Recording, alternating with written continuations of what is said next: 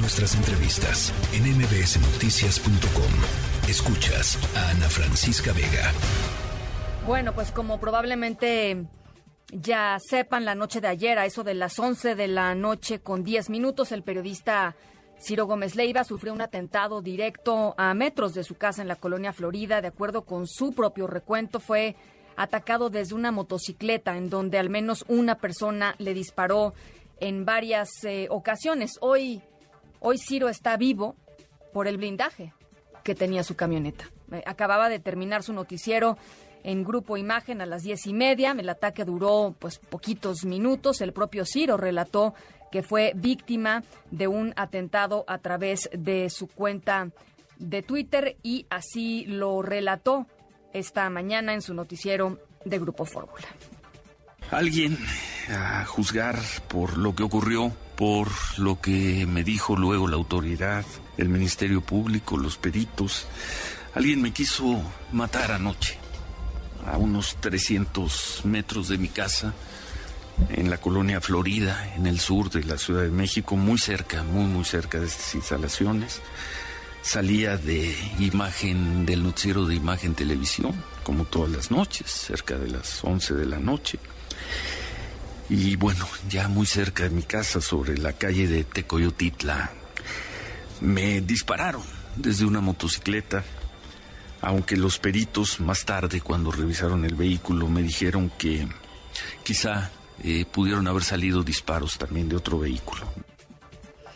En lo personal y como parte de MBC Noticias, queremos aprovechar este momento para expresarle a Ciro y a Grupo Fórmula toda nuestra solidaridad, todo nuestro apoyo frente a este eh, inaceptable atentado y por supuesto en este muy, muy duro momento. No están no están solos. El secretario de Seguridad Ciudadana de la Ciudad de México, Mar García Harfush, está en la línea. Yo te agradezco muchísimo estos minutitos, secretario.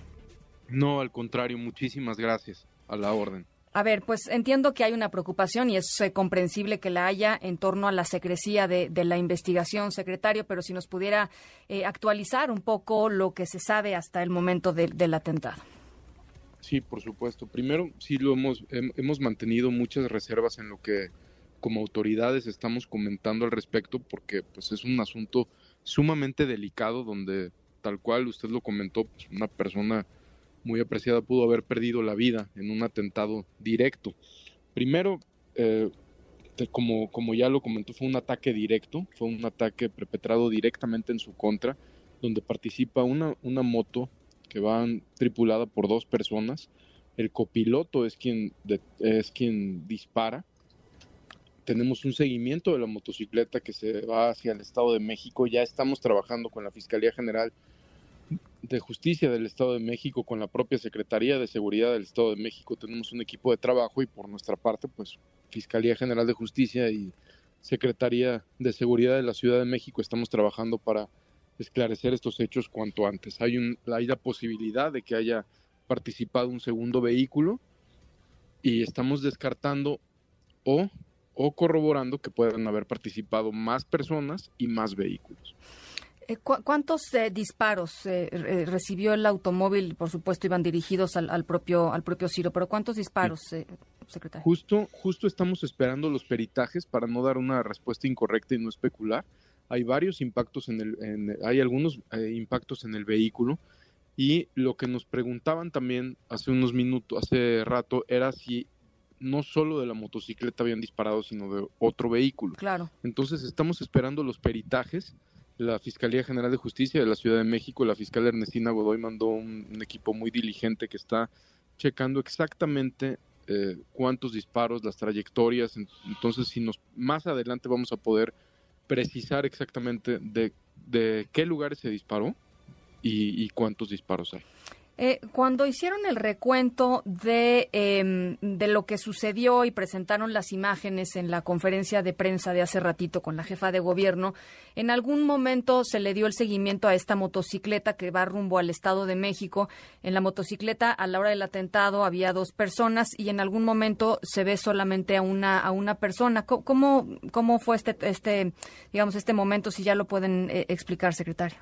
Sí, es una, es una observación importante. Ahí desciende el pasajero, el copiloto, digamos, el, que, el que dispara. desciende del vehículo, también tenemos cuando eh, registrado cuando desciende y se va a la moto sola y él se va caminando.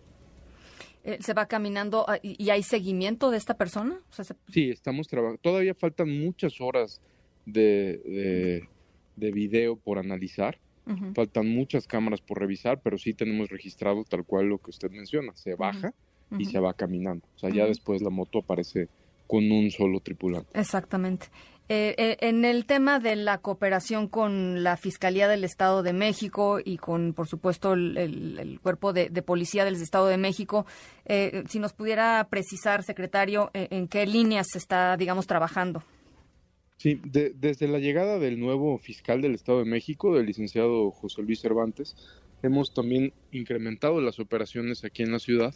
Tenemos un grupo de trabajo permanente con la propia fiscalía y con el secretario de seguridad, Rodrigo Martínez. Ya teníamos también un grupo previo de trabajo donde constantemente estamos trabajando varias investigaciones. Entonces, en este caso fue muy sencilla la coordinación, prácticamente se hizo en automático, o sea, donde ya ya los equipos de investigación y, de, y de operación pues ya estaban coordinándose desde los primeros minutos que se detecta que la motocicleta se va hacia el Estado de México. Ya. En términos del móvil, secretario, ¿conocemos algo más? Al momento no, y por ser un caso tan delicado no me gustaría especular, pero cuando tengamos, o sea, estamos haciendo una investigación profesional concreta, que vamos a poder mencionar el móvil y las líneas de investigación que tenemos de, manera muy clara. Eh, finalmente, eh, eh, preguntarle sobre, supongo que después de este atentado habrá un, pues un dispositivo importante para proteger al periodista.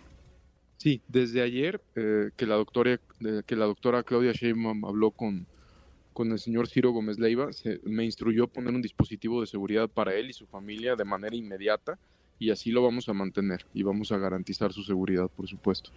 Eh, en cuanto sucedió el atentado, subió el secretario un mensaje a su cuenta de Twitter muy contundente diciendo vamos a detener a los responsables y tenga la seguridad que cuenta con todo el respaldo del gobierno de la Ciudad de México y de la Secretaría de Seguridad Ciudadana. Con esa, digamos, determinación están persiguiendo este caso. Sí, por supuesto hay casos, bueno, usted lo ha visto, hay casos que nos toman muy poquitas horas en lograr la detención de personas y hay otras que nos toman meses o, líderes eh, delincuenciales que nos han tomado más de un año. Pero siempre, siempre, siempre, o sea, no soltamos los asuntos, los asuntos hasta que queden resueltos y sobre todo eh, el mensaje de poner que, cuentan con el respaldo de SSC, pues no es solo para el señor Gómez Leiva, sino para todas las periodistas y periodistas, eh, hombres que, que, ejercen, mujeres y hombres que ejercen esta función en nuestro país, pues es nuestro, nuestra obligación eh, garantizar seguridad y, que sepan que tienen el respaldo de la Policía de la Ciudad de México. algunas, eh, digamos, personas relacionadas con em, la llamada cuarta transformación, secretario, les ha costado trabajo decir lo que acaba usted de decir con, pues, con mucha eh, em, fluidez y, con mucha, pues, por lo menos, em, honestidad genuina, me parece, secretario hoy la jefa de gobierno en la conferencia de prensa en la mañana, la doctora Claudia Sheinbaum mencionó que, pues que la libertad de expresión es, sagrada para nosotros, ¿no? Ella, ella misma lo comentó y para nosotros también, como policías. Entonces, es importante que la ciudadanía sepa que tienen una policía operativa, que tienen una policía que responde y por supuesto las y los periodistas pues también y con más razón. Bueno, pues ahí está. Yo, yo le agradezco muchísimo. ¿Cuándo podremos conocer un poco más cómo está el tema de la comunicación? ¿En cuándo lo están como previendo en términos? Porque por supuesto hay muchísima expectativa pública de lo que pueda eh, suceder en este caso em, y, preguntarle cómo estarán informando. Sí, en cuanto tengamos un dato que consideremos relevante que tenga que conocer la, la ciudadanía, de inmediato se los haremos saber.